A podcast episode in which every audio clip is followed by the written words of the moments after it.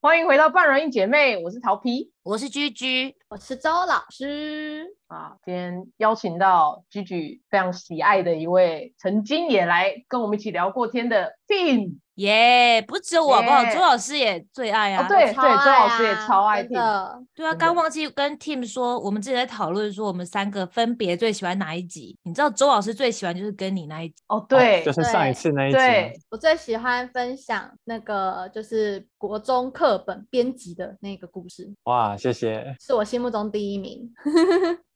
因为哦不你就知是充道嗯满了正能嘿量。没错，嗯，我觉得其他来宾也很有正能量，不是只有我， 可是 你是那就种是另一种风不同风格的正能量。对对。 了好，如果解，大家还没听那一集的话，可以回去听对看看。你你有比较喜欢哪一集吗？你听，或者说我你你会听哪集？你会想听？啊、应该说我没有到每一集都听，但是我最近期比较有印象的就是在讲买房子，然后比较新竹跟跟日本跟台北，就是各个地方的比较哦那个。哇，居居可得意了。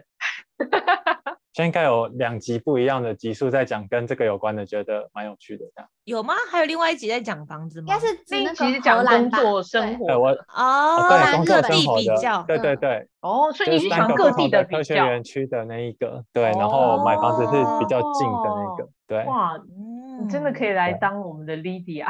很很得很得很多建宁老师的喜很好，得见你老 师的心。啊，真 的吗？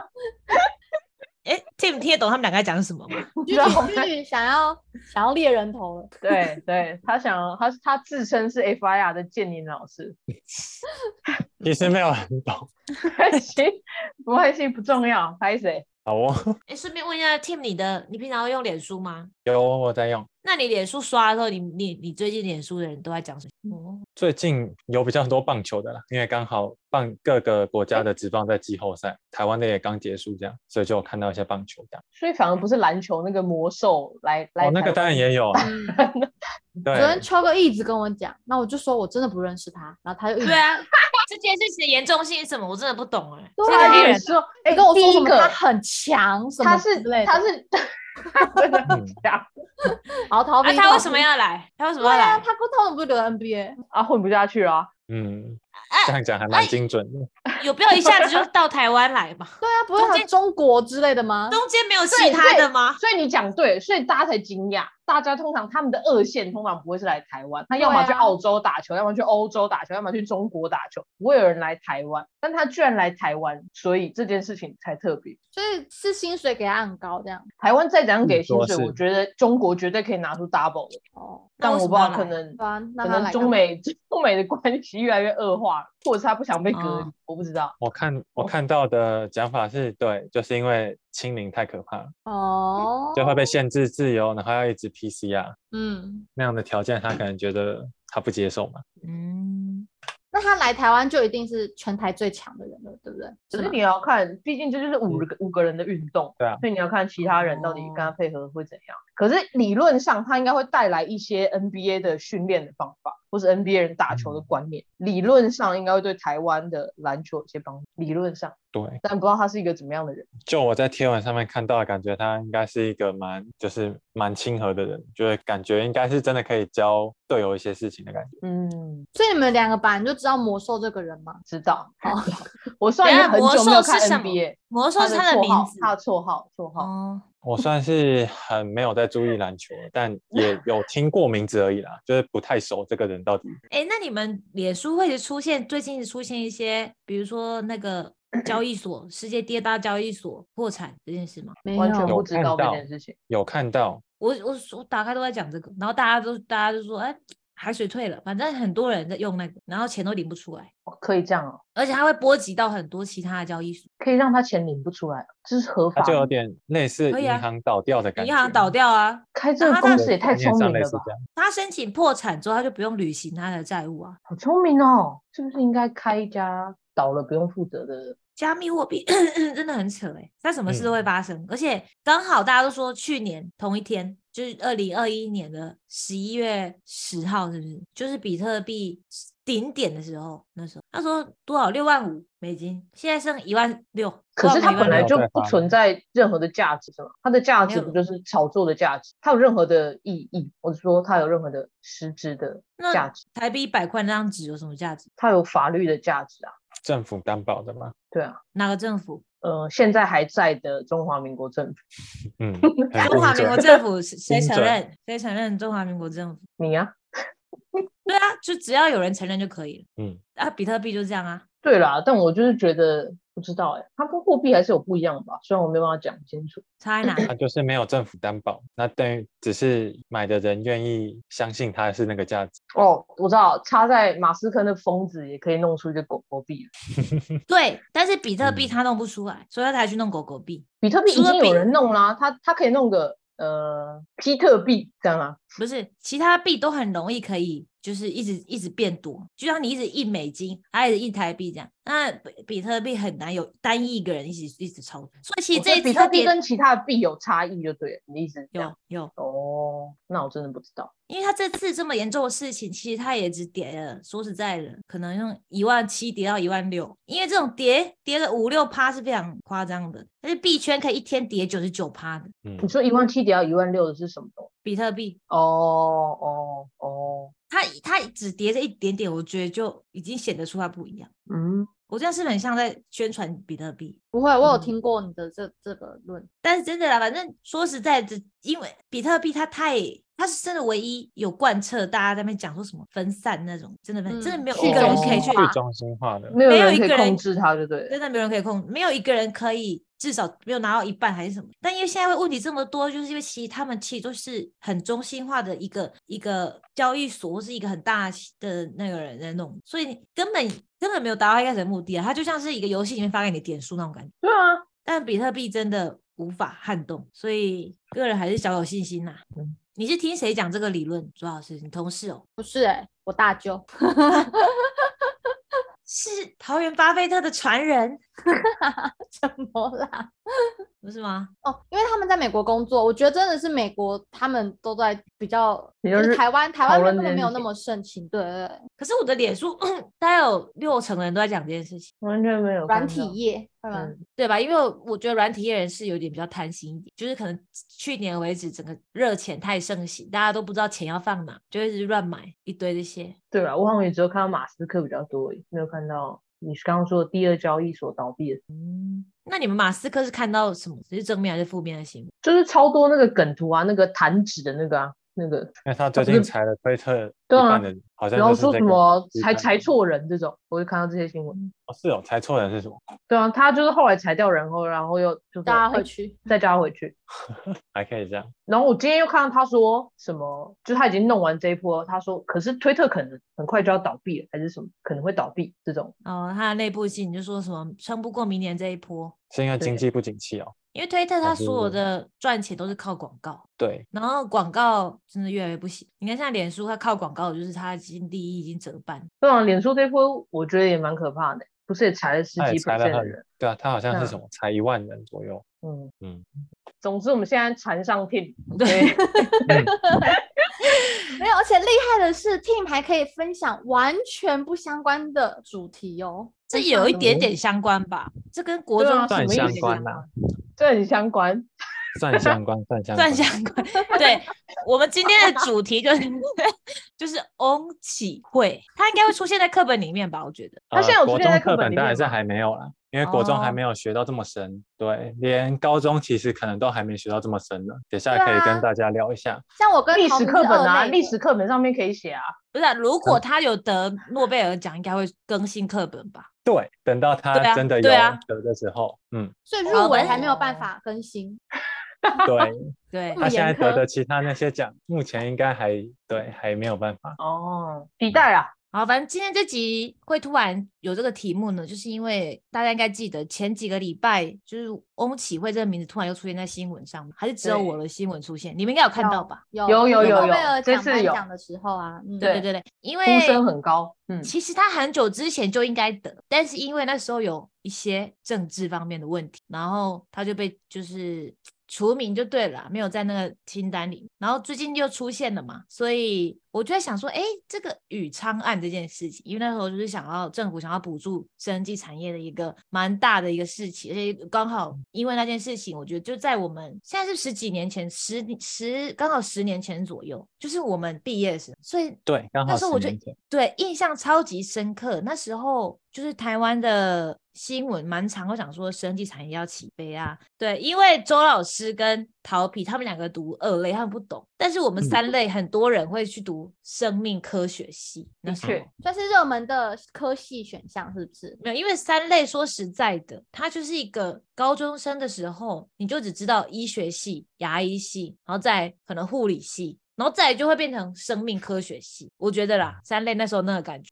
所对，以就每一个年代的排名不太一样，但是生命科学系在十几年前曾经还排得蛮前面的。现在嘞，对现在是怎么样？现在排名怎么样？现在的话，大概就是它不就在所有医学院的系的后面，就有点嗯回复到以前它还不是自己一个生命科学院，它可能还归在理学院的时候的顺序。就但我们那时候应该是仅次于牙医系哦，非常前面。对最前面的时候，应该曾经是对，就是医学系、牙医系，再来可能就它叫生命科学系或生化科技系，类似这种名字的，对曾经很前面过，所以它有可能会比像什么物理治疗、职能治对疗还要对高。对对对，它可能只比药学系低啦，就是还有一啊个药学系啊，这样对对对对对，就是对，差不多就在呃那里是最高的地医方。学、牙医、药学之后就会是生命科学最高，对我觉得几乎就是我们毕业那时候，因为那对时候其实整个政府就想要带动就是医药产业，我觉得生技没产错业，嗯因为其实很明显的想法，因为台湾就是一个小小的岛，啊，也没有任何天然资源，然后你要不就是走半半导体或者走软体，要不就是走生技这种附加价值很高，然后就是完全人才密集的这种产业嘛，没然后所以错那。那时候就是走这路线，但是反正后来就因为宇昌案，然后还有一个浩鼎案，然后嗯因为这些真的是身为二类人，我真的我真的憋了这么久，真的想问宇昌案，可以用简短的五句话告诉我发生什么事？ 好 好，等一下就是请 Tim 我们的哦 Tim 等下老师会来聊跟我到们好好解释好。对，对我有现在有开有各场位白跟。我一样疑惑的听众，我们再等，再略等几分 钟。可是你你看哦，这么重大的事情，那完全改变台湾的就是产业走向。既然这么多人不知道他在干嘛，我就觉得很完全屌，不知道，嗯，嗯嗯，二类代表我们真的不知道。 真的不对知道发生什么事。所以我就想说，哎，我想嗯问一下，那时候跟我们一起就是同届，然后学读生命科学系的人，不知道他们那时候对这件事的看法是什么。所以呢，我们就邀请到 Tim 来给我们介绍这件事情。大家好，我是 Tim。那上一次来到这边的时候，其实也提过，我的大学读的就是生命科学系。嗯，对，所以刚才提到说，也不算，也呃，应该说也算是我熟悉的的题目之一这样子。那我们要从哪边讲起嘞？刚才好像又讲到了翁启慧，然后又讲到了宇昌案，其实这是两件不一样的事情。那我想请问一下，你们两个对宇昌案我或是什我么我们浩吗鼎案，我对吗？浩鼎案这两个有没有任何的印象？听过也可以。我就印我是象在，我有一个很要好的朋友，很喜欢提到宇昌案， 提到的时候都带有一些情绪，嗯对那朋友是你的大学同学吗？是我的大学同学，然后然大后概有在是有在录 podcast，对， 英姐名字英姐大概是两个字这样子。，对，除此之外哦一无所知，对哦，对有哦有，好好嗯好。对所以你们只听我讲过就对了。对对啊，就是你提到之后，然后我去 Google 这样子。对，差不多那就到之这样。前真的是不知道这是什么。好，大概是这样子。那好 Tim 哦呢？你你你嘞？就是在我们邀请你之前，好了，你你其实读事书那情时候算有是印发象生在我们应该算是大学或快毕业的那阵子。其实我嗯那时候还就是没有很主动去了解生技产业这一块耶，因为嗯我当时选生命科学系，还有我大大学期间，我都当时都以为自己会朝学术界发展，所以没有特别去哦了解台湾的生技产业那时候哦发展到哪里了。对，那那时候嗯听到宇昌案这个名字，也是电视新闻、网络新闻看到一个标题，然后大概简单描述而已。所以其实也是最近知道要来这边才再去哇仔细的研究了一下它的来龙去脉。那发现真的是蛮可惜的，真的是一个本来台湾生机也有机会起来，但是就有一点不了了之的感觉。对完，全不了了之。这是我的背景，大概是这样。嗯，那这到底是一个怎样的事件呢？你好啊，你这样那子这看样完的感觉，嗯啊，那就跟听众朋友简单的分享一下宇昌案的来龙去脉，简单来说是什么好了。嗯嗯嗯，就是大家有听过何大一这个这号人物吗？有，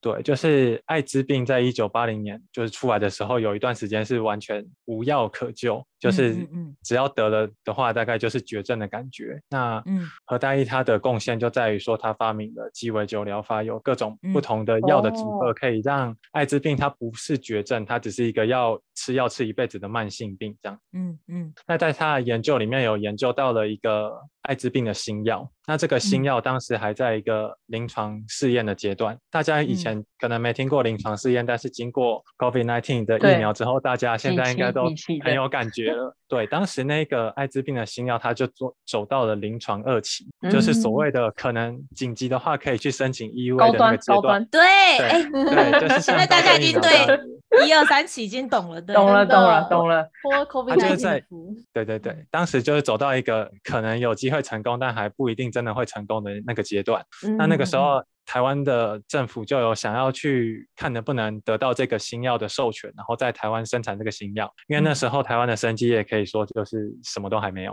嗯，那有一个算是明星指标商品的话，应该会蛮有帮助的。嗯所以那时候就有用政府的力量去研究，说是不是可以用政府的钱来帮助台湾发展生技业。对，嗯那当时就是考虑到说，才到临床二期，真的还太多不确定性了，所以嗯那时候政府是后来决定就不把钱砸下去，但是民嗯间的力量还是继续有想要想要呃推这个新药。那那时候他们那个团队做的事情就是去邀请蔡英文来当宇昌的董事长。那个时候的背景是他刚哦卸任行政院的副院长。嗯所以他就是没有公职的状态。那嗯他去当这个宇昌的董事长，他一方面是要去跟可能潜在的投资者去募资，然后也嗯要取得那时候外国药厂那时候的专利是在外国药厂手上，要去谈专利授权，要有这两个很大的麻烦要解决就对了。那他就是在他的任期之内，大概都有做到一个段落。那后来因为他就去选民进党主席了嘛，所以他就嗯把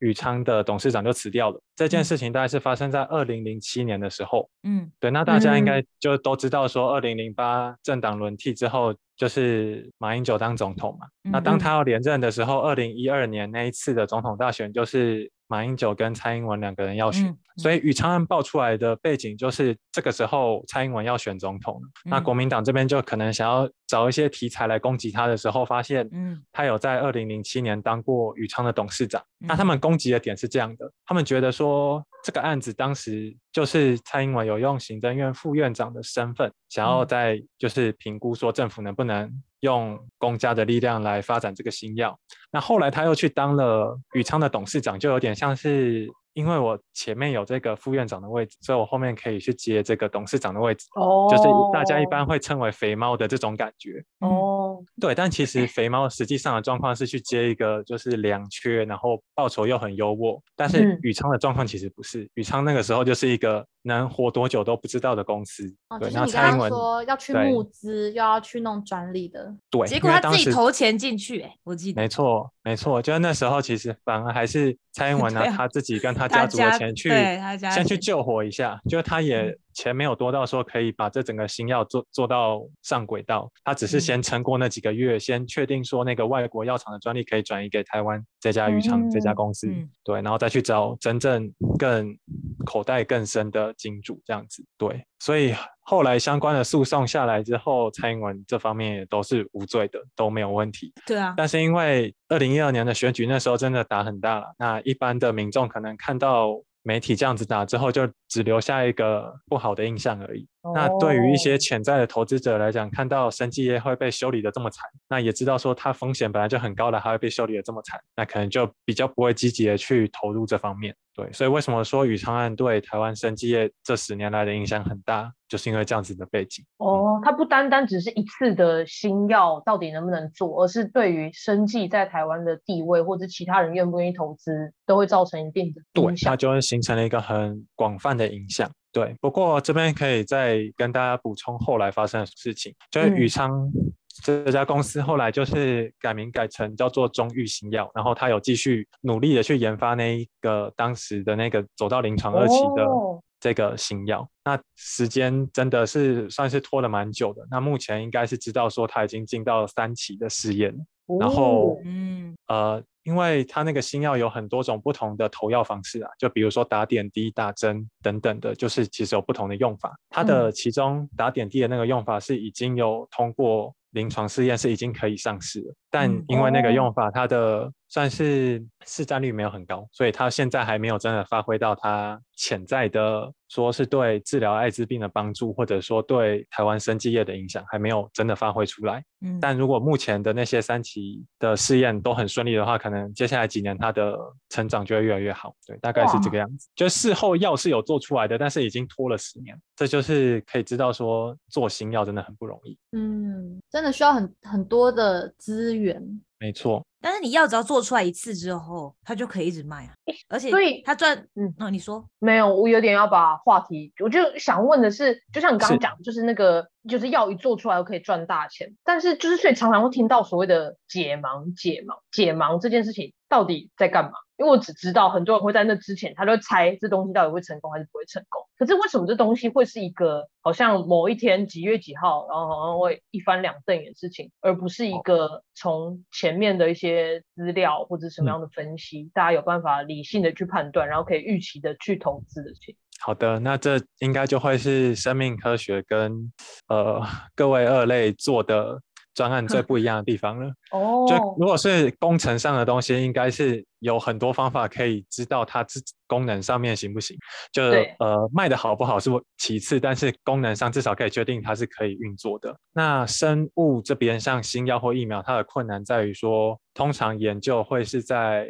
比如说用细胞的实验、用小老鼠的实验，先证明说它。在动物身上有看到效果，但是因为嗯毕竟小老鼠跟人是很不一样的，嗯，所以为什么会有一期、二期、三期的临床试验？就是这颗药它实际上放到人身上到底安不安全、有不有效，这个是投下去才会知道的，而且投下去的剂量也需要各种的实验测试。所以解盲的意思就是说，我先规划好一一套完整的临床试验，有不同剂量的可嗯能不同时间的方式去施用这个新药之后，然后我选定一个时间来看它到底有没有效。那要知道有没有效的话，就是会有实验组和对照组。实验组就投了我这次要研究的这个新药进去，那对照组可能就是只投安慰剂，就是一个已知不会有任何效果的东西，嗯都让患者去使用。那为了要避免有研究者自己产生的偏差，所以会有一个方式叫做双盲的测试，就是我连给药的医生其实也不知道我给的是嗯哪一个，是实验组还对照组，这样才不会在整个过程里面造成其他的误差。所以解盲的意思就是说，在一个规划好的时间，我们就把呃实验组跟对照组的结果拿出哦来比较，看到底实验组有没有比较好。如果没有比较好的话，那就叫做解盲失败。所以为什么生技公司相关的新闻常常会讲说解盲失败？它的意思就是这个新药看不出效果。那有时候不一哦定它这个药真的没有效果，可能只是它实验设计上面，比如说它的剂量不对，或者是说它这个药只对这个病的某一种族群的病人是比较有效的，但是因为嗯还不知道，所以它可能就什么病人都用下去之后，发现不是这么有用。因为像 COVID-19 的疫苗，光是在不同年龄层用下去的效果都会很不一样啊。对，那嗯新对药当然也是，就还会有一些不同的基因啊什么等等因素都有可能，所以这就是为什么生技产业它很辛苦的地方，就是现有的这些方法一定都会做很多白工，那只是为了最后去做出一个新药这样。那我再问，就是如果说是工程的情况下，我完完全嗯只能用我自己的领域来思考这件事情。当我是发现这件事情要去解盲是一个相较起来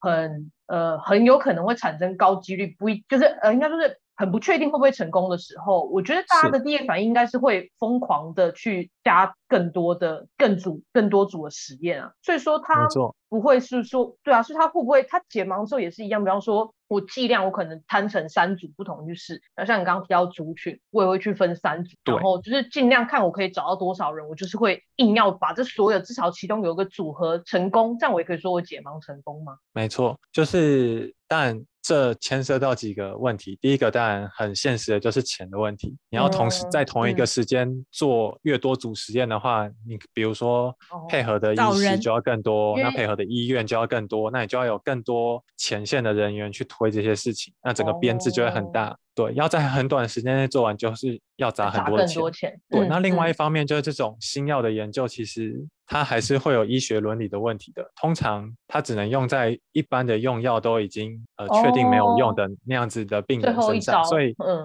对，所以它其实不是说我爱测多少病人就一定有这么多病人可以测的，很嗯多原来时如候此它的嗯时程拉很长是有这样的限制在。对，所以好其实感也是人各哦种对无啊奈的。不能随便对做实验的。没错，所以对生技公司来讲，他们会有不同的策略啦。像一些比较小的生技公司，他知道后面这些临床的事情，小公司真的做不起来，所以他会在比较前面的阶段，比如说临床一起，甚至还进临床之前，就把整个新药授权给大药厂，让大药厂去跑哦后面这些部分。那大对大药厂来讲，它也可以就是省略前面那些研发或者是动物实验啊、细胞实验那些过程，直接从比较有希望的这些呃新药的嗯候选名单再开始接手做下去。所以其实有形成类似上下游分工的感觉。嗯对，刚才讲到的宇昌，他会做的比较辛苦，就是他其实说真的是相对很小的药厂，那他要自己嗯去走完二期、三期，就一定会时间拉的比较久一点。哦这样对原，来如此其实如果你去看世界，就是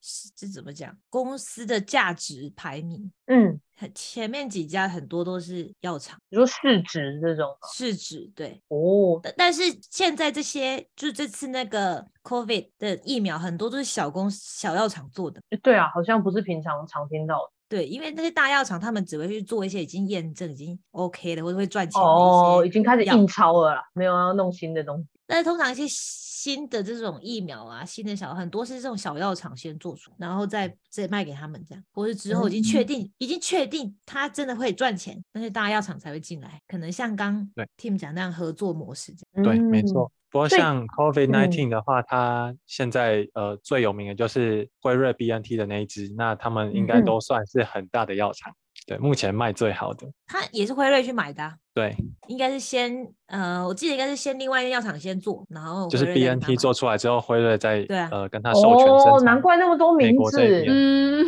对，因为这他们就是一开合始作的解痕惑迹他们一开始用的那种疫苗形式也是新新型的嘛，就不哦对是这个我传有统印的象疫苗，所以对叫大做药厂也 RNA 不想疫苗试，他们也不想试，也要一些小小的去试，他们看要成功了才要加入。对，那 COVID 真的是一个很特殊的状况，就是因为这个病的伤害太大了，状情况很紧急，所以它算是一个很短时间内就把一个很新的技术推到全世界，嗯，大部分人都在都在用这样子。嗯对，通常正常的研发期间是会拉得很长，会看好几年，确定这个东西没有长期的副作用之后，才会敢大量施打。对，但因为嗯 COVID 的疫情已经拖不了那段时间了，所以才刚确定做出来就大量大量的打下去这样。嗯，可是这一次感觉起来，就是这次全球就是几十亿人做的这个大规模实验，感觉起来是不是其实也没有真的造成很严重的副作用？即使它的前面的严谨的程序不像以往这么严谨，那这件事情有可能会造成将来生技产业大家都觉得，哎，那我其实这样也还好吧，应该可以加速吧，三期就可以够了吧？会不会变成这样？还是？还是一一样要到一些重大的事件的时候，就它有影响生技产业在这些对于药的这个比本来来说是一个很漫长的过程，它会影响到吗。嗯，应该说，因为药这个东西都是控制在各国的，就相对于台湾，可能像卫福哦部食药署这样一个政府单位的手上。嗯，那那些规则，因为它有点类似法律的的位阶，所以它其实不会因为一次 COVID 1 9嗯哦就大不幅是这的么变容易动它被的撼动的内容。对，那嗯像 COVID 的疫苗，其实大家也就是持续在看它有没有更长期的副作用，只是大家现在还不知道。那哦个就也是是上市之后还要持续一直持续追踪的。所以虽嗯然说现在前几个大等疫苗都已经是正式上市了，它已经不止一位，它是有药证的，就是已经是一般的药了，一个真正嗯上市的药了。但是它就是要持续去追踪使用它的人后续有没有出现什么呃短期看不出来的副作用这样子。了解。时间通常会拉多长啊？一般来讲，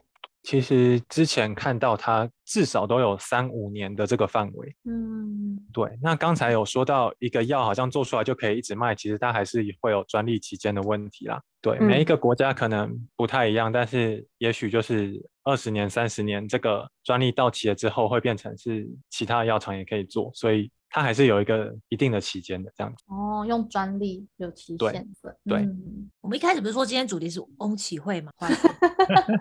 我刚刚我刚刚这这是无心之过，因为我老实说，我对于长安的不了解到，我根本不知道它跟翁启慧有关还是无关。可是所以刚刚你听你说不是能两怪回我事，没有没有，可是那时候宇昌案那时候翁启慧是工研院院长，所以嘞对，，他就想应要该是走，有点像台积电那时候是工研院开始，哦，要弄推的项目，嗯，他就对想要翁走一模一样的形式啊。嗯 Tim 说，Tim 翁说，啊，对，翁启惠在《与长安》的故事里面应该只算是配角而已。那他主要的哦贡献有两个，第一个就是他确实是有参与到说希望可以让台湾发展生技产业，所以他那个时候有推动一个叫做《生技医药产业发展条例》的法律。对，等一下会嗯就是再比较仔细讲这个法在做什么。然后另外一个就是他的确是有建议，觉得刚才讲到的那个艾滋新药是可以进来台湾嗯做的。对，所以他是有在宇昌公司成立的过程里面，算是有提供一点助力啦，就是是哦有赞同把这个东西拉到台湾来做这样子。应该一但开是始主角跟不是学他术界或者是跟国外药厂那些的呃 negotiate，其实很一开始是他吧，就是还在对台面上谈的时候，因为他算是学术界尊重的人吧，你像何大一错也只会听他的啊，没是错，就是辈分够高，对啊，然后真的是学术声望，大家都佩服他这样子。嗯，哦，那这样好像刚好就可以接回来介绍翁启惠喽。对，为什么大家这嗯么佩服他呢？，对，它的学术声量是怎么产生的？好哦，那就可以从头来介绍一下翁启惠这个人这样子。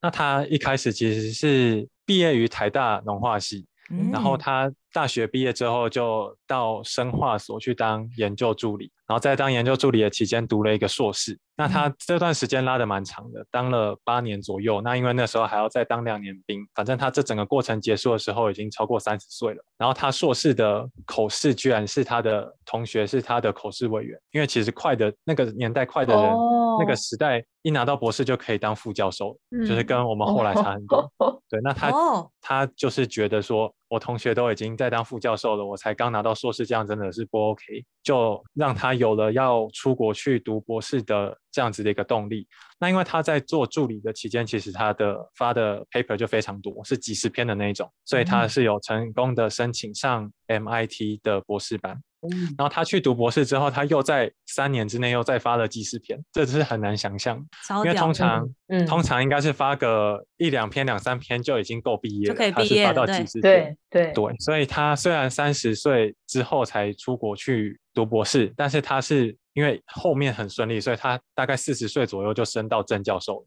哦就这个进度就是就是又回到对我们这个年代来讲是最快的状态，在他那个嗯年代可能不是啦。对，那他在升上正教授之后，他后来是转到加州的 Scripps 研究所，就今年的诺贝尔奖得主之一的其中一个就是 Scripps 研究所的研究员，哦就知道这个研、嗯研究机构真的蛮厉害的。嗯嗯那翁启惠他就是在那边用他呃从算是大学一直到博士期间学到的一些化学的工具来解决生物学的问题，所以他一直都觉得他自己是一个化学家，而不是嗯生物学家。所以虽然说大家觉得他跟生计的关系也蛮深的，但他其实背景是化学家。嗯对，那他在整个一九九零年代，主要就是在 Scripps 研究所，还有在日本的理研，就等于日本版的嗯中研院的那种感觉，是在这两个地方哦发展的。对，那直到有一次，他刚好遇到了当时的中研院院长李远哲，有邀请他嗯说：“你这样一直帮外国人做，蛮可惜的，台湾很需要你。”这样，那他就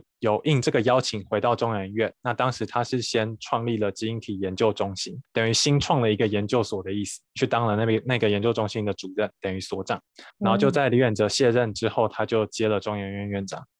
那他会能够就是接到专业院长，当然是因为他的不管是学术成就还是声望都已经到了一个等级了，对啊吧、因为像李远哲他就是先拿到诺贝尔化学奖才来当嗯专业院长、这样子。对，那关于翁启慧他到底在研究什么东西的话，这边可以先呃带大家回想一下呃食品营养标示，大家还记得食品营养标示上面会写哪些东西吗？你是说写写热量的那一格吗？还是对对下面对，就是些那个小小的表格，那上面不是会写一些不同的东西？对蛋白什么质、碳水化合物，对钠对，就是这些，嗯，就是其实呃我们吃这些东西里面会有营养的，就是会有糖类、脂质和蛋白质嘛，这三个嗯是最基本的营养分，然后还有像核酸、DNA、RNA 这些，这些就是生物体里面最重要的几种分子。那其嗯实像核酸啊、蛋白质，其他人已经研究很多了，就研嗯究工具也很多。那脂质算起来相对单纯啊，我们就知道它嗯就是细胞膜上面那一层东西，嗯然后可以、可以保温什么的。那剩下的那个就是糖类，糖类它算是其实很复杂，但是我们了解又很少的分子。嗯，那比如说像 ABO 血型，它嗯其实就是红血球表面的糖类的不同，就造成了不嗯同的血型。哦你看这对我们影响多大？我们输血都要先看这个糖类是什么种类来决定我们的 ABO 血型。对，嗯那我们的细胞其实就有各种这样子的糖分子在执行一些很重要的功能，但是我们都还不太了解。那为什么会嗯不太了解？是因为糖类它还蛮不容易合成的。不知嗯道大家以前有没有修过有机化学实验这一门课？没有，没有没有吗？ 没有，没有，没有 我们没我们只有有到大一，大一化，大啊，一那那是是普化通我们化上学普。化普对化普饼对，有哦，那普 通饼化学对实验应饼该我们上饼 哦，我们是饼，好没错，没错，应该应嗯，该就已经有做到一些像是萃取的实验了嘛？有吗？大我哦对家普印化象哎真的零零印象，听起来没很没难有印记象？那是不是一个可以很混就可以过的课？我不知道，可能不同的系的标准不一样。没有人有对办法下这个对 comment，生命不要科学逼系他来讲，工学是院我们那还工我是很说重对要我们的而言，对我们而言，我记得是一个，是我记得那时候我也很留下荒唐，一直要背那些化合物的英文名字，我很困扰。哦，就就是你要那些背什很么长碳的怎么拼啊，什么氢怎么拼啊，超多元素的英文名字，超困是扰。，就是做有机化学就是一件这么可怕的事情，就是分子的名字也很很长很难记，然后实验过对程它会很难，是因为呃化学的传统做法它必须要一个反应之后就纯化一次产物，所以整个过程会非常的复杂。嗯比如说我最后要做出来的东西是 A B C D E 的 E 好了，我嗯做完 A 加 B 产生 C 的时候，我就要先纯化 C 出来，然后再哦反应完产生 D 了之后，又要纯化 D 出来，然后又要再反应完之后再纯化 E，所以每一个步骤都很耗时，然后会制造出很多不想要的副产物这样子。嗯那在合成糖类的传统做法有点像这样，就是会拉长很长的时间，然后只只做出一点点的产物，那做不出东西就很难研究它了。嗯嗯嗯嗯，那翁启慧当年主要的贡献其实就是解决了这个问题。那他的哦那个实验方法有一个蛮酷的名字，叫做一锅式酵素催化法。一锅式就是一整锅的那个一锅。嗯，对，那他的这这这个实验方法的灵感其实就是在用电锅做菜的时候想到的，因为留学生就哈是要想办法自己做菜比较省嘛，那就是要把所有东西都丢下去，用电锅直接按下去，这样最简单。 哦哦，所对，以它的精神就是把所有必要的原料跟酵素放在一起反应之后，就做出想要的产物。这个方法其实哦也比较像我们体内实际上发生的事情了。我们对体内当对然不可能做一个东西就纯化一次，再去加嗯下一个东西。对，所以其实跟生直接跟生物学习是真的蛮有效的。那这个方法就第一次能够在比较短的时间里面合成出比较多的糖类，那就可以用这些糖类再去做后续的研究。嗯哦对，那当然也会有缺点嘛，大家也可以想象说，我这样随便丢在一起做出来的东西一定是很有限的，就只有嗯最容易做的那些东西做得出来，可能比较复杂的东西它还是要一步一步的来做，所以他后来又改良了一个新的方法，也很酷的名字哦，叫做城市化一锅合成法。那这边这个城市化的意思是说，它先预先把一些会用到的原料的活性，它先做一个资料库起来，嗯那他接下来再根据他这次要做的成品去查他的资料库，说要怎么用正确的顺序一个一个加进去之后，最后会组出一个他要的糖类产物。那这个方法一样也可以把本来要做好几天甚至几个星期、几个月的事情缩短到几分钟或几个小时就做完。对，所以主要就是这两个合成糖类的算是划时代的方式，让翁启惠变成了堂内大师。那全世界很多学术机构都就是抢着想要跟他合作，使用他的技术来研究堂内这样子。嗯，所以他与其说是写做出一个东西，不如说他是真的是他做出一个大家都需要的工具那种感觉。没错，就其嗯实所以很我多想要诺贝尔奖，包括今嗯年的这个，它都是一个很泛用、很嗯很多领域都可以使用的一种研究方法或说工具，后来去得到嗯诺贝尔奖。所以为什么大家觉得宫崎会有潜力，是因为它的这个应用真的蛮多的，嗯，是不像是已这经种太难了？只能提名一次吗？他就明年可以用类似的名义再提？我不知道我觉得运哦其实我不知道提诺贝名尔奖是怎么运作的。提名是没有限制的啦，就应该是说每一年可能就是都会有几组候选，那再根对据以那一年的几组候选里面真的最杰出的会拿到诺贝尔奖。哦，所以那还是它没有唯一机的会对唯一的限制只有一个，就是要够 长寿，因为诺贝尔奖原则上是只颁给还在世的人，就至少在决定得奖者的那的那一瞬间，必须要是在世的他人。必须要活着。对，诶没错其诺贝尔奖有在提名的吗？只是大家猜测而已吧？还是真的有提名？应该说是会有提名，只是他不会事先公开，他不对啊会事先公开但说所哦以今年有哪几组，他不会。对但，他实不际是上像是有金马的奖这样，对，但是新对对闻对会一直报，是因为通常得这个化学奖的人前面会先得两个奖，哦对哦，翁启惠已经得了两个奖没，所以大家错想说啊，他就一定会得化学奖的啊，这个意思。哦哟，是这所以样子。新闻才会爆成那样，嗯，所以新闻才会爆成那，因为所有人都这样，而且他其实之前他已经呃也是这样子，所以大家已经觉得说一定他得，之后来又被宇昌案、浩鼎案那些案拖了拖到不行。对，当可是时的但状是况是他在应该是说二零一四年先拿到了沃尔夫化学奖，这个算是化学领域重要的奖。然嗯后本来应该要在二零一六年再拿到另外一个奖，叫威尔许化学奖，那就是因为嗯爆发了浩鼎案，他就对是被限制出境了之后，那一年就不了了之了。那一直到去年才拿到。对，那沃尔夫因为化学去奖年浩和鼎案无罪了，傻眼，对，就是拖终拖了终于五确定年。没事，没嗯错。等一下再跟大家聊一下发生什么事情。对，你们又偷渡了一个我不知道的事情，等一下要讲。对对，这是下一下一个阶段的主题。那我先讲完好沃尔夫化学奖和威尔许化学奖都是很重要的奖，没有错。但它其实没有像新闻讲的那么耸动啦，就大家好像都觉得这两个奖拿到了就有了，其实也没有到这么厉害。就是如果大家哦再去查一下这两个奖的历年呢得主的话，会发现实际上有后来有拿到诺贝尔奖的，其实就是几分之一而已。嗯就不是一定会中。对，那当然还是要回来看说，翁启惠在糖类研究上面，他到底后面的的贡献是什么？那其实、嗯呃，翁启惠近年的研究比较偏向这些糖类可以怎么来解决一些疾病的问题。对，那这个就会嗯跟后面的浩鼎案直接有关系了，就可以刚好天哪接到下一个部分，一切都是环环相扣的。好，老师，那下一下一章浩鼎案究竟是怎样的一个案子呢？好哦，那就是浩鼎也是一家生技公司的名字。嗯那这家生技公司的老板他叫张念慈，他是翁启惠在 MIT 读博士的时候认识的一位博士后研究员，那后来出来创业开公司这样子。那因为他们从那个时候就认识了，等于已经是认识二三十年的好朋友了。那这个时候张念慈知道翁启惠他做这些糖类的合成，有合成出了一个算是癌症的表面常常看到的一种糖类。嗯 那这个嗯糖类它很特别，就是它在癌细胞的表面会一直出现，但是在我们健康的细胞是不会有的。嗯对，那这个对于做疫苗来说就很好，因为疫苗就是要让我嗯们身上的这些白血球啊、T 细胞这些免疫大军去认识坏人长什么样子，但是又不能打到好人。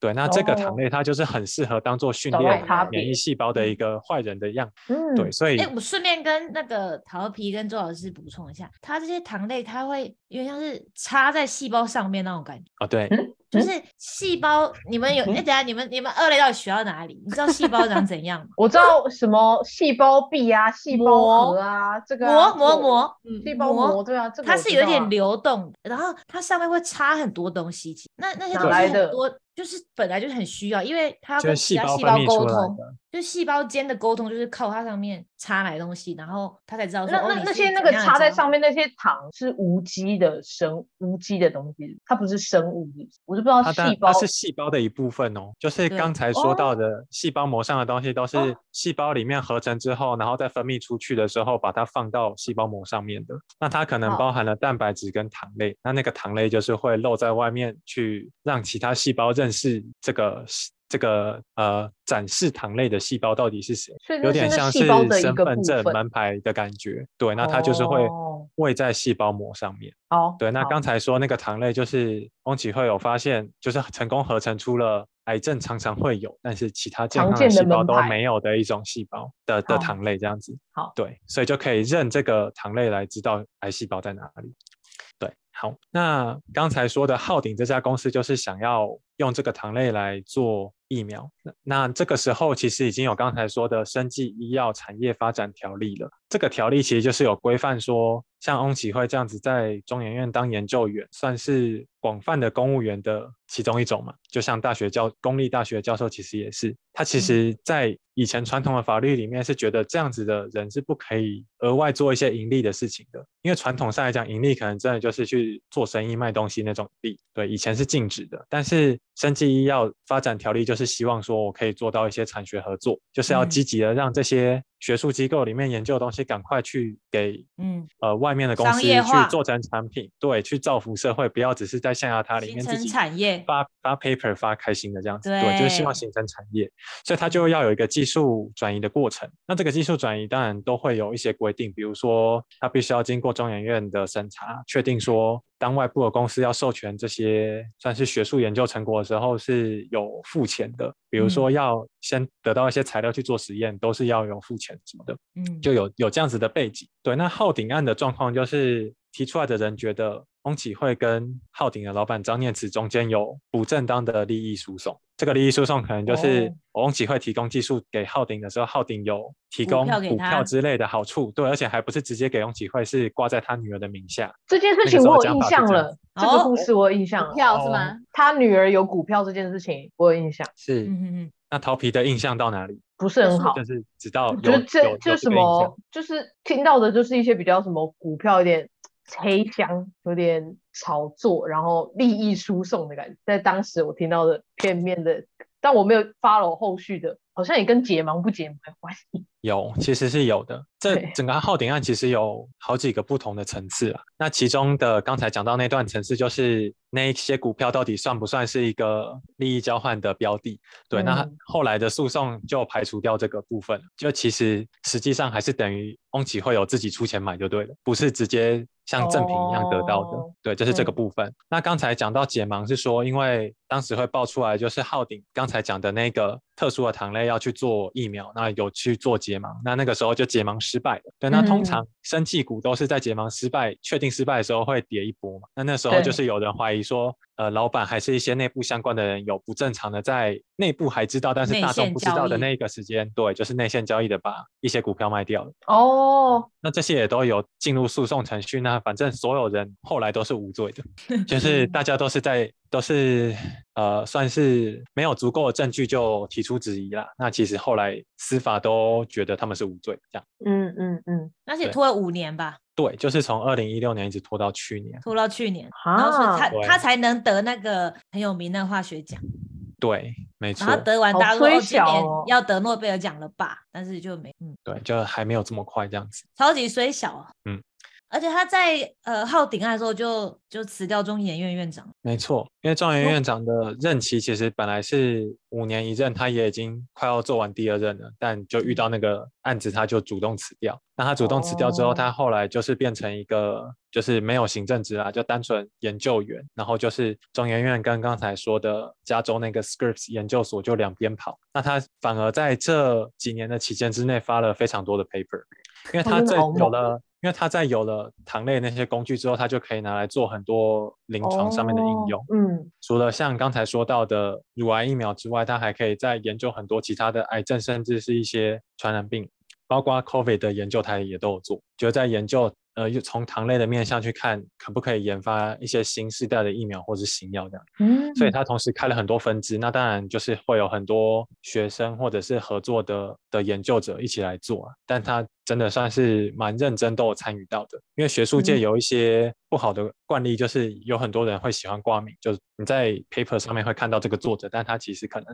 没有参与到什没有么事情做。，嗯，对对，，然后体会的状况是，跟他合作的人都都知道他真的蛮拼的，是真的有参与到那个研究里面。对，所以真的很不容易啦，因为他呃这么早就已经开始接一些行政职要做一些研究以外的对事情，啊，但他其实在研究方面还是一直都做的蛮扎实的。就他不是只有年轻时候 paper 多而已，是他当上 PI 要指导别人写论文之后，他的徒子徒孙的产量还是很惊人，这真的不容易。就一般所以的人到那个地到那个地步的时候，可能早就已经没有这种产量了。可能就只嗯会出一张嘴了吧？没错，嗯，没错，而且你想看看那些抹黑他人，说说不定啊，有一天他他的他爱的人或他本人，说不定会需哇，用要到开始有一他些情发绪性的发言了，情绪 性。没有，因为他做研究是是要治疗人，没错。你怎么知道有他一天的你会不会需要他这个他他他研究的东西，你懂吗？啊，因为它的突破性在于说，现在很多癌症其实对啊还，是没有疫苗这种东西的。现在能够有疫苗的比较多是它，比如说它是跟微生物有关，那我就是去针对微生物，并不是针对癌症本身。你真的癌症了，可能还是只能用手术割掉啦、化疗或者是放射线治疗这种，就破坏力比较大的。对，其实还不太能够用我们自己身体的免疫系统去对付它。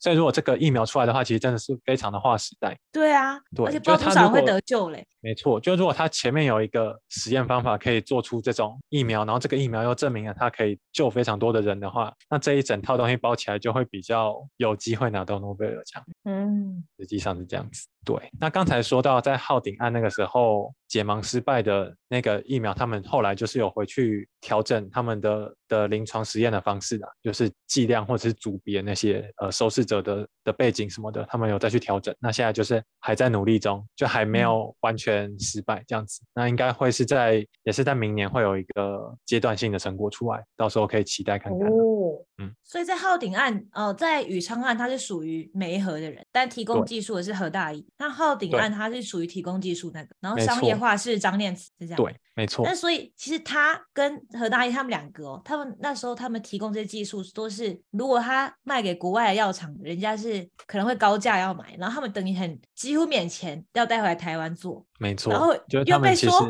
你不能赚任何一毛钱，你不能在里面有任何的利益纠葛，是怎样？ 我觉真的得这是最荒唐的一件事情，我觉得。哦没错，，就台湾传统观念上面还是觉得，呃，当教授或者说当老师或有公务员身份的这种人，就是不能去赚额外的钱。那其实这件事情在国外是很正常的，因为国外的产学合作是还蛮兴盛的，而且很多尤其生命科学相关领域的教授自己就是有出来开生技公司去技转。嗯实验室做出来的东西。那只要它的那个流程有经过刚才说的是，比如说学校或研究机构的审查，那有经过适当的授权的话，那都是很可以的。这样才能够促进学术界发呃研究的东西，赶快是可以商业化跟去改嗯变这个世嗯界。嗯嗯，对，因为像刚才讲到，台湾没有什么资源嘛，只能靠脑力。那这个脑对啊力要怎么真的再换成产业竞争力？这一定是要产学合作才有办法。嗯，对啊，他如果真的变成一个可以上市的疫苗的话，这公司会马上变很大，因为他们就赚钱之后马上再投入其他研究啊，这样整个没生命错科学整个可能要超过超过没牙医错，就学会界很不一样，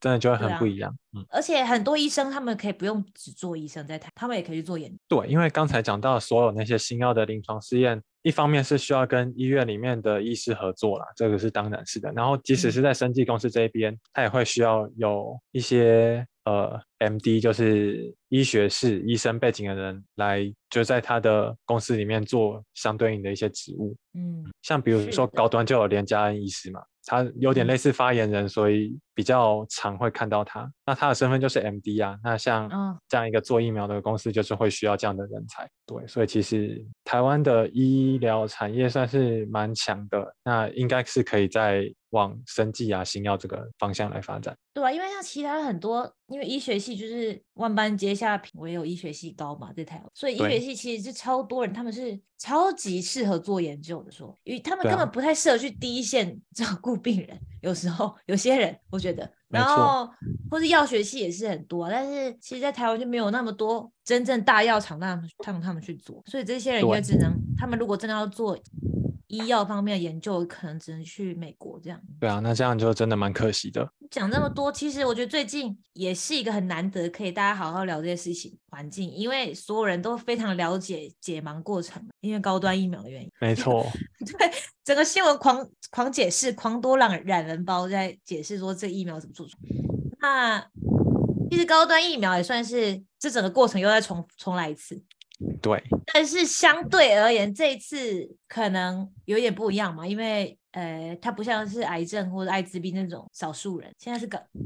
肺炎，因为有肺炎这大环境，让可能高端会不会是一次转机嘞？生技产业对，其实对台湾的生体产业来讲，COVID 这一次真的算是一个契机啊。那我们先来讲一下高端的状况好了。嗯，就其实高端疫苗它用的技术叫做蛋白质次单元，那名字嗯听起来很可怕，其实它就是一个比较传统的方式就对了。相对于像 B N T 或莫德纳是 R N A，算是嗯没人用嗯过的次世代技术，高端用的其实算是比较传统稳定的技术。所以为什么大家说打了高端的副作用相对小，就是它嗯就是一个很安全的做法。像我们打一些以前其他的疫苗，也都不会像打 RNA 疫苗那么痛苦。对，嗯那这个技术其实是来自于美国的国卫院，等于说是美国那边的学术单位直接授权高端来做这个技术。那这个很难得，因为其他很多国家都在 COVID 刚爆发的时候会想要做疫苗出来，但是其实就没有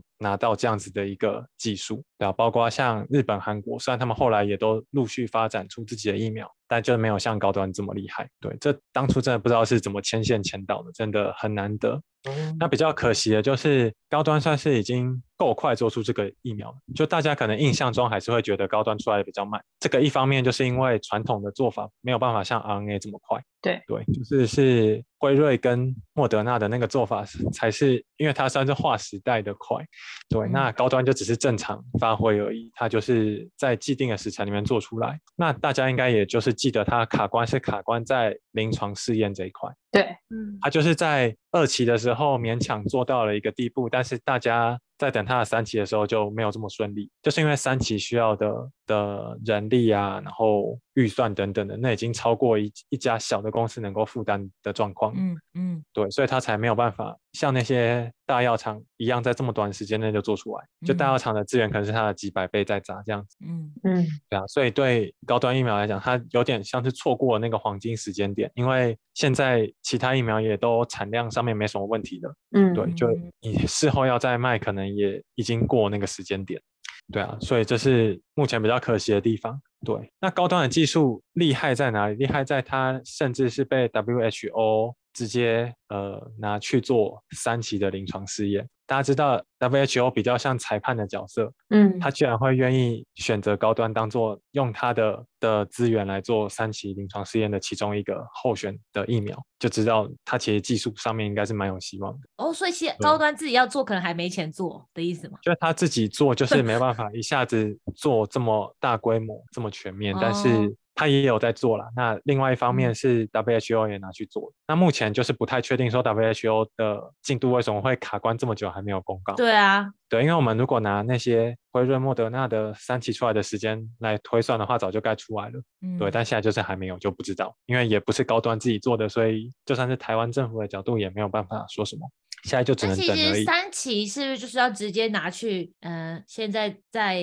呃，就是高度真传染实的区世界域，嘛，对就其实对对有对，就是传染的区域里面，然后来拿药的人要给他们呃一半给他们有用，一半给他们没用的。就其实三期也是有几种不同的做法，嗯，在还没有任何可用疫苗的时候，的确就是打疫苗组跟打安慰剂组这样子的两个组嗯别来比较。那在一个嗯真的有在传染的环境，那嗯到现在已经有可用的疫苗的时候，就不能再这么做，就是你不能明明有疫苗还故意不给人用，所以它哦会不变人成道是对，没错，所以它会变成是已知有效的疫苗，比如说 A Z、莫德纳这种已知有效的疫苗，去跟一个像高端这种我还在做试验的疫苗两个来对比，哦、嗯就是会有这样子的算是效果 P K 的感觉。嗯那高端目前自己做的三期初步的结果就是，它跟 A Z 比，它是明显优于 A Z 的。哦嗯对，因为那时候呃，做疫苗的疗效有两种啊，一种你是要在统计上明显优于对方、赢过对方；第二种嗯是你在疗效上面是跟对方不分高下。对，那嗯高嗯端现在的状况有点像是它是明显好于 A Z，然后可以跟嗯莫德纳或辉瑞不分高下这样子。嗯它的目前有的资料比较接近这个等级，对，但因为它就还不是一个正式的三期结果，所以它嗯就还不是世界上广泛承认的疫苗啦。像现在去日本就还要再多 PCR 一次之嗯类对的。头皮高端仔对啊，嗯，就要就是要多去做一次 PCR 这样子。嗯我记得之前好像在就是在在讨论，就是在鼓励大家也愿意去打高端的时候，好像我有点我有点模糊，不记得很确切的当时的事件，但是我记得好像那时候什么陈建仁啊，还是谁也都有出来去说，我记得陈建仁好像是去做当当做当做那个试验的， 对，它是人体试验，对，其中那对那部分是算算是所谓的二期嘛，还二是期说吧，哦，那对那时候是二期哦，，对，就是越前面的试验，它的人数越少了，所以可能真的是一些比较相关或有在注意讯息的人才会知道有这件事情。嗯、对，大概可能就是那到时候几千人的看规模而已。好像是说二期它主要目的只是想要测安全性，会不会怎么样？打了不会死。对，所以它不管有效性，但是可第是三是期才会比较有效性。像后来是台湾陆陆续续，像最近不是在算吗？好像我记得打的人应该有上百万吧？为什么嗯当时没有办法利用这个也去做，就去做三期？还是说这不是一个这种庸俗的人想象的这么简单的一个想做就可以做的？我一说都已经有几百万人愿意去打，为对，什应么没该有说办法趁势去做？应该说刚才讲到的临床试验其实是蛮严谨的，它必须要哦去控制参与的的里面的人口组成，然后要嗯前前后后去仔细追踪他在打之前、打之后哦嗯的各种健康状况。所以刚才桃皮说的，去观察真实世界，这是通常是在你已经正式上市之后要持续去追踪的事情。对，那现哦，其实近期应该就在这几个星期而已，高端有发布一个打三剂同样疫苗之后的呃防重症的效果，它就是针对一般的社会大众，不是做临床研究的，就是你真的就是打了三剂一样的疫苗之后防重症的效果，那就确实有发现说高端防重症的效果跟莫德纳或辉瑞一样好这样子。嗯所以它不能拿来替代临床试验，但是它可以让你大概知道说它的的有效性是没有问题的。逃避有重症吗？话说什么重？你说哦，你说那一次怎么好你得的时候怎样算重症啊？重症是送医哦，院吧其，实台湾的重症的定义是比较严格啦，对，就是要到住院的等级，所以其实我们一般人是都没有达到重症的标准。哦，所以如果在家里新冠一号或是只是请假几天，那就是离重，就算你已经很呼吸困难，也算也不算重症，就对了。对，就算是真的嗯有一两天很不舒服啊，发烧烧到三十九度啊，然后血氧有点低，你只要还没有被送到医院去的状况，都会被判定那个不叫重症。对，那确实他的症状可能主观上是很不舒服的，对，但就中重症的判定是没有没有这么简单就达到。感觉所以台每北一市长天选完之前，那个高端的结果应该不会出来。我觉嗯，就 WHO 那个完全不知道了。那高端自己做的，它有在几个不同的国家做。我觉得对高端来讲，它一定是有结果就嗯会抛一很个这么少远的第一议时间题，就要出要来要 怎么回答你？很尴得我你觉为得什么会有真的这个是想啊，象？你为什么会这样讲？你到你先说说哈，你为什么觉得跟台北市长的选举是绑在一起？这背后代表的是什么？那高端是不是跟陈时中的选选情很有关系？那那好，那你的意思是说，我广义推测你刚刚那段话，你认为假设在一十一月二十六号投票之前，高端真的过三级的话，陈时中的选情会有帮助？有，那你的意思是说，成这件事情不会被蹦出来，代表说，要么三三，要么万安，要么其他十位候选人，有人有办法去压住高端，不要解不是其他候选人，是他们支持他们的黑暗势力。嗯嗯嗯嗯嗯嗯，我不知道啦，不要乱讲，我我我不要破坏这个这么中性理性的讨论，我错了，我错了。 今天这么中性理性的讨论宇昌案跟这个好悲 哀，还有顶啊案还有高端疫苗，我真的觉得突破我的想象，真的没想到对可以这样我子们可聊以这高么端理疫性苗，的讨哦论这真件的事情，很理性哎、你们没有两个跟评真鉴的一下选。选举扯上我关系。觉得听超会说故事，因为真的我听得懂。我觉得这件事情我已经听那么多，每次都是片段的一些讨论，那我现在终于听懂，我终于听懂这一啊，切太好了，发生什么事情。这样真的太啊好了。那你不觉得翁启慧真的很衰吗？听完之后， 我没觉有得合如主果题我是他，我一定觉得靠，我干嘛回台湾？我们水小。我如果是其实他，台湾的学呃学学术界跟生技业界多少都有这种状况，就是蛮多人会是在美国有一定的成果之后再回来台湾。嗯就当然留在美国有留在美国的困难，因为美国自己也面临说学术研究的预算越来越少，然后写一些哦计划都不会过的问题。对，当然不是对翁启惠这种等级的人啊，是对比较一般人。嗯，那会愿意回来台湾，通常要么是因为家人在这里，或者是真的对台湾有一一种责任感，或者是对故乡的爱这种感觉。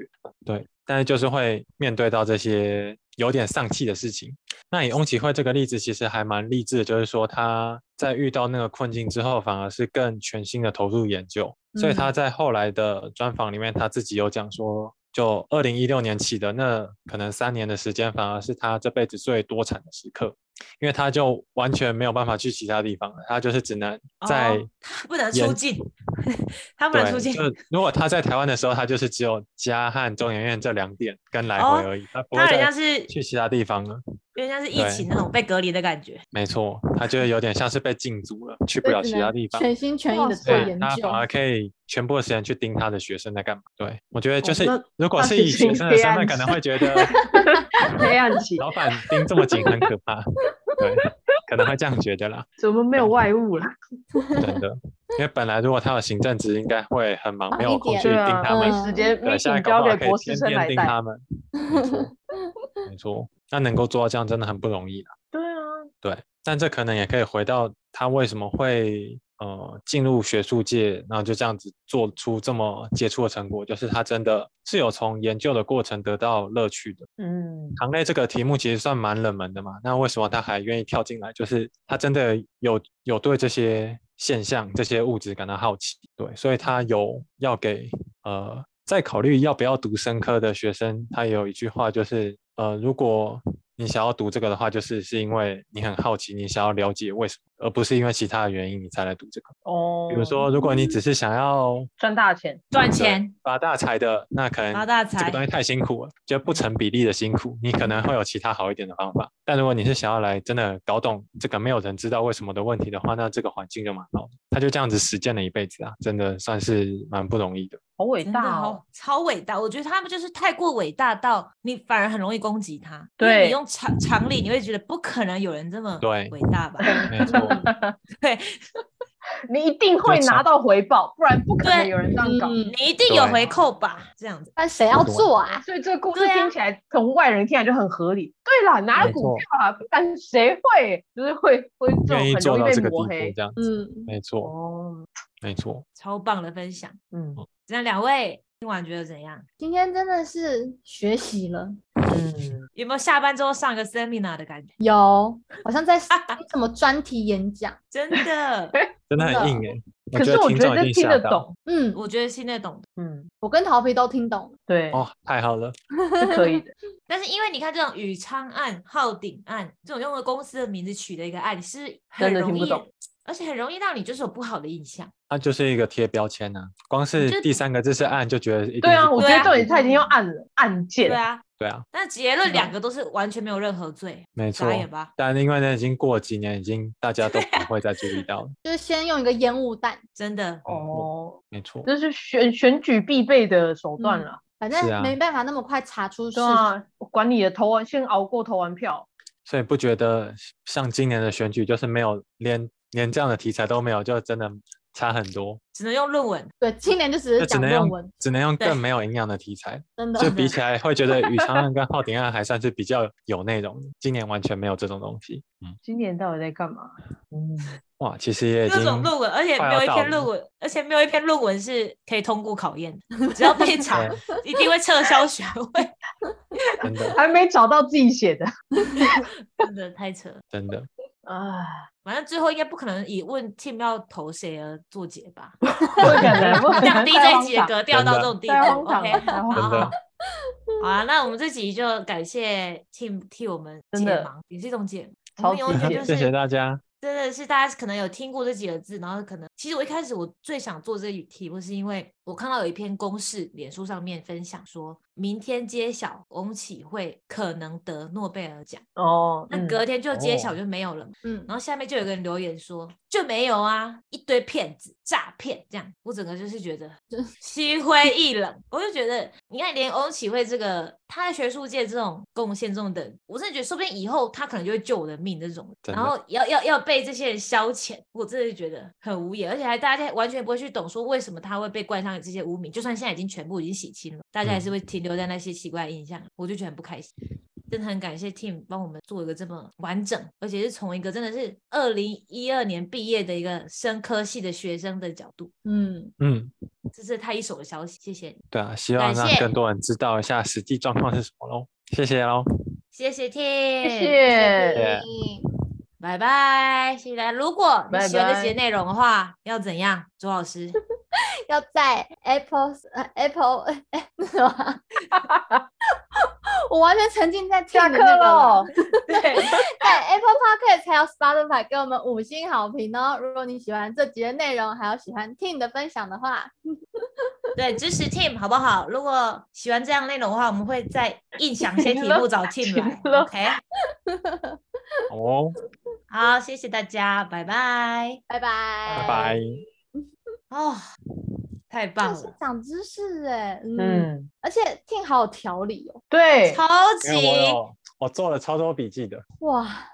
我们真的，我我们们真这的好好不负赚责任的把这个题目丢给你而已。我本人没有做那么多功课，而且我跟你讲，我开始真的想要用一种政论节目的心态来 问哦，原来是这样，难怪就一是开郑始有红那种怡感觉、郑红怡跟那个谁那种感觉，然后说你看你嗯这是怎样，你是怎样，这是那，然后跟一大一唱一大一唱，然后我嗯看到第一次陶比给我看这个账，我看你回复了，我吓就已歪经吓到，我已经吓完，马上去查，就就绝对是这绝对是 seminar 等级， 而且可是我觉得说实在，对于可能因为听我们节目，说不定有些就像就连我们的朋友好了，就算都嗯只有我们朋友在听也好，一定也有很多人是比较可能立场中立的人，或是对偏蓝、偏白、白色力量之类，随便。嗯但是如果以我的方式讲，大家一定听不进去。对哦对但我想传达的东西只有 team 这样才可以讲，才可以讲出来。对，没嗯错，就是比较完整的回顾一下发生什么事情，不然是后要语找气人比较吵架平的缓感觉。真的，嗯真的，真不的，是抒发情绪，嗯，对对，太棒啊了！天啊，我们这集自己很这集品太质品质太对啊高了，品质真的太高了，怎么办？对啊，我们这样，我们这节目每一集的那 个落差真很的大。很多元呢、真的很就是多从元。多元看到爆，哦很多元聊到天爆。到很 seminar 我有，哎，Tim，你有用那个就是什么类似心理测验的证然后件我的证证件，件然后你选哦完之后再跟你我讲你会你有适合谁，你有用那个吗？我有看到，但是我没有去做，我觉得应该可以来找找我看很理看性的找来做了，看因为我真的不知道大家的证件。那我真我也的真的不知道。有六题是诚实中，嗯，十它题总里共几面我有题六啊？题是诚实中，十题，哦，但我那有应该三题是是讲很万安的，只有一题是闪黄珊珊的。 哇对，我只有一题是讲万安的，但是我好像最多是黄珊珊。哦，来查看看我觉得对了，可以试试。哦，我找到那个市长证证件件了的那吗个游戏了，我还玩玩看。好，你玩一下。好，你先玩。哇，他做的还蛮有趣的。对，我觉得是。朱老而且师，你我要不觉要得玩一？下？我觉得他的确好啊有我看删一掉下一些敏感的字，所以一眼之下你不会一会眼就看自出己来，觉得这绝对是哪个家伙。绝对看不出来，真的。嗯对所以我觉得用我看完心我只我只有一题讲万安，我很开心，嗯很，中立，很中立。而且也让你反思，你真的不知道他，你真的原本完全不知道他们到底讲了什么。 对，如果没有对玩对对，真的不知道。对啊，为什么？哇，原可来是会对于复这杂种政比想见象的中这复种杂，而且我觉得很多人，我认识的很多新北市的人都关心台北市的选举胜过他自己城市的选举，因为新因为北每市没有什么好讲的啊，结果已经很确定了啊嘛。因为蛮每次无我就奈的聊一聊聊一聊，我就说，哎、那你到底要投谁？他说，哦，我不能投啊，我不是台北市人。我说，哇那我们刚刚没聊这么久，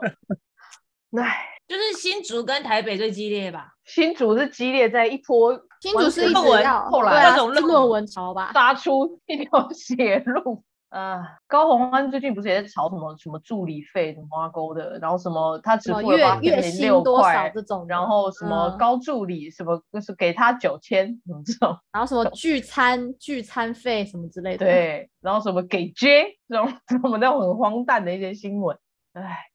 可我们这样这么不了解每个候选人的证件，是不是其实也是一个没有认真在行使公民权利的行为？嗯，可是我真的好懒得去了解，哎，应该怎么做比较好。嗯，要叫 Tim 来解释一下吧，哦，我在仔细看题目，刚才没有听到。啊没关系，没关系，还没说关系啊什么这个这些题目其实蛮哦 要认真看都，要认真看欸诶、是啊，真的因比为他想不象可能中有硬一蛮条多里面的写的是什么我要去杀人放火这种，一看就知道是错的。 哦，对，但是你要看一下，哦你就觉得你就会觉得其中有个这这样做真的可行吗的那种感觉。周老师跟 Tim 的结果是什么？做完了，我是黄珊珊记忆我多也少是四多，少？然后我另外是还两个蛮都拉是，锯的啊，然后另外两个都是三，哦，那蛮蛮平均的。啊然后我 Tim 呢？是五三二，黄三三五，陈时中三，蒋万安二，那其实黄珊珊跟陈时中，我觉得他们两个算是执行力都还不错的感觉。是啊，因为他们都有算是当过行政职，嗯对行啊政职跟民意代表还是很不一样，嗯，所以可以大概感觉到，就是黄珊珊的政见都是看起来比较真的是可以做的。可行性对、嗯大家知道这次选举还有一个修宪的复决吗？是什么？我不知道大啊，家我都知道知那道个那个会投领到票票年龄年龄18哦，年岁十龄八岁有有有有有哦，对有哈，我让我最大的就是非我同温层，然后又会经常跟我对话的人，嗯然后他都会死不承认他家是哪一个党派，但他讲话都很明显。是哪个党派？关于这哎没个错修宪这件事情，他就有是他就有一天就跟我说，他说他妈就在说什么，好像那时候刚好发生了一个车祸，然嗯后某一位那个骑车的那个少年好像撞死别人了，还是怎样，还是让别人受伤，然后他自己也过世，然后嗯那个人好像是大概十八岁吧。好，这就这，然后但是后来因为那个人他已经过世了嘛，就是后续的责任大家就去找他爸妈来处理。然后当时嗯就跟我说，为什么自己发生车祸都已经十八岁了，还要爸妈处理，但是十八岁却可以去投票？我说嗯他不就说他不是死了吗？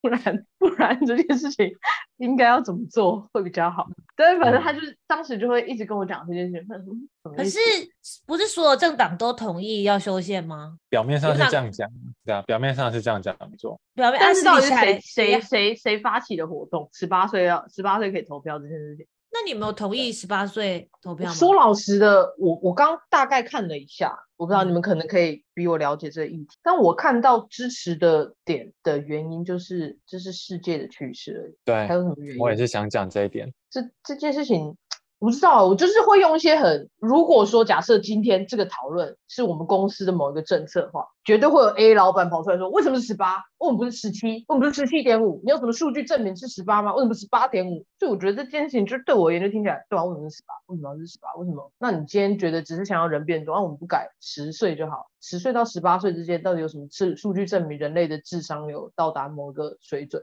但你也不能用智商来决定人可不可以投票，所以到底是用什么东西来决定十八岁？我不懂其实的感觉。真的讲起来的话，它还是跟中华民国这个国家当年就是刚一百年前刚创立的时候，把刑法的成年跟民法的成年脱钩的这一点，分开造了成，的 bug 一路到现在了。就投票用的是民法的那个成，但是很多事情，包括像什么喝酒、开车又都是用刑法的成年。吧？那为什么不是那这个 bug 就为这什么样不放是了统一100成二十岁？为什么是统一成十八岁？我觉得应该是很多那些十八岁成年的东西要一起拉到二十岁，也觉得有困难嘛。那这件事情不统一会怎样？我们不是也这样过了一百年？是啊，所以现在它的状况就只是，当你把全世界的有投票权的数字列出来的时候，台湾就是跟其他的民主国家对都不一样，主要我就就是这样子上而次已看啊、到什么几百个国家都已经是十八岁，我就觉得是，啊，为了这连件日事本情，都调降，但日本它也不是所有事情都调降，他们就是把合法喝酒还是定在二十秒钟，然后把法律上面叫成年的年龄拉到往下拉到十八岁，然后包括调降，所以的确是可以选择性的把一些年纪错开。对，那现在只是看，我觉得实物上是。要过这个复决有困难的，对了，啊因为它必须要是总选举人的一半，民进党之类的，他们支持是有他实际利益的吧？因为年轻人比较多有支持民进党吧。对啊，是啊，但对实啊实际上没有这么没有没有真的这么一面倒了，就是真正三十岁以下，其实会倾向于国民党跟民进党都不要是最多的，他们不就会是选已经从白色前力两量次吧？选举会啊会啊，就是时代力量跟台湾民众党的很大一块其实是比较年轻的选民，他们觉得就是国民党、民进党都不行，对啊，很嗯很认真、很知性的内容，就是会很容易比较点阅率低。但大家可能会听到很后面，就是那个听完百真的分比听的就会比人较就高。会哦，就会想要全部愿意一直听完听，嗯，对啊，对，还有这种还有这种数据可以看到，对哦啊，有对我们之前恋爱那一集超夸张，多人听。小荒唐，那个就是算是刚性需求吧。嗯，哎，我觉得我们真的也不懂那个到底大家想听，但我知道我想听什么，我就想听你讲这个。那我们下次再邀请你喽。好哦，再看看要什么时候喽。好，感谢，啦，好啦，那今天先这样吧，嗯，晚好，安，谢谢，拜拜，谢谢拜拜拜拜。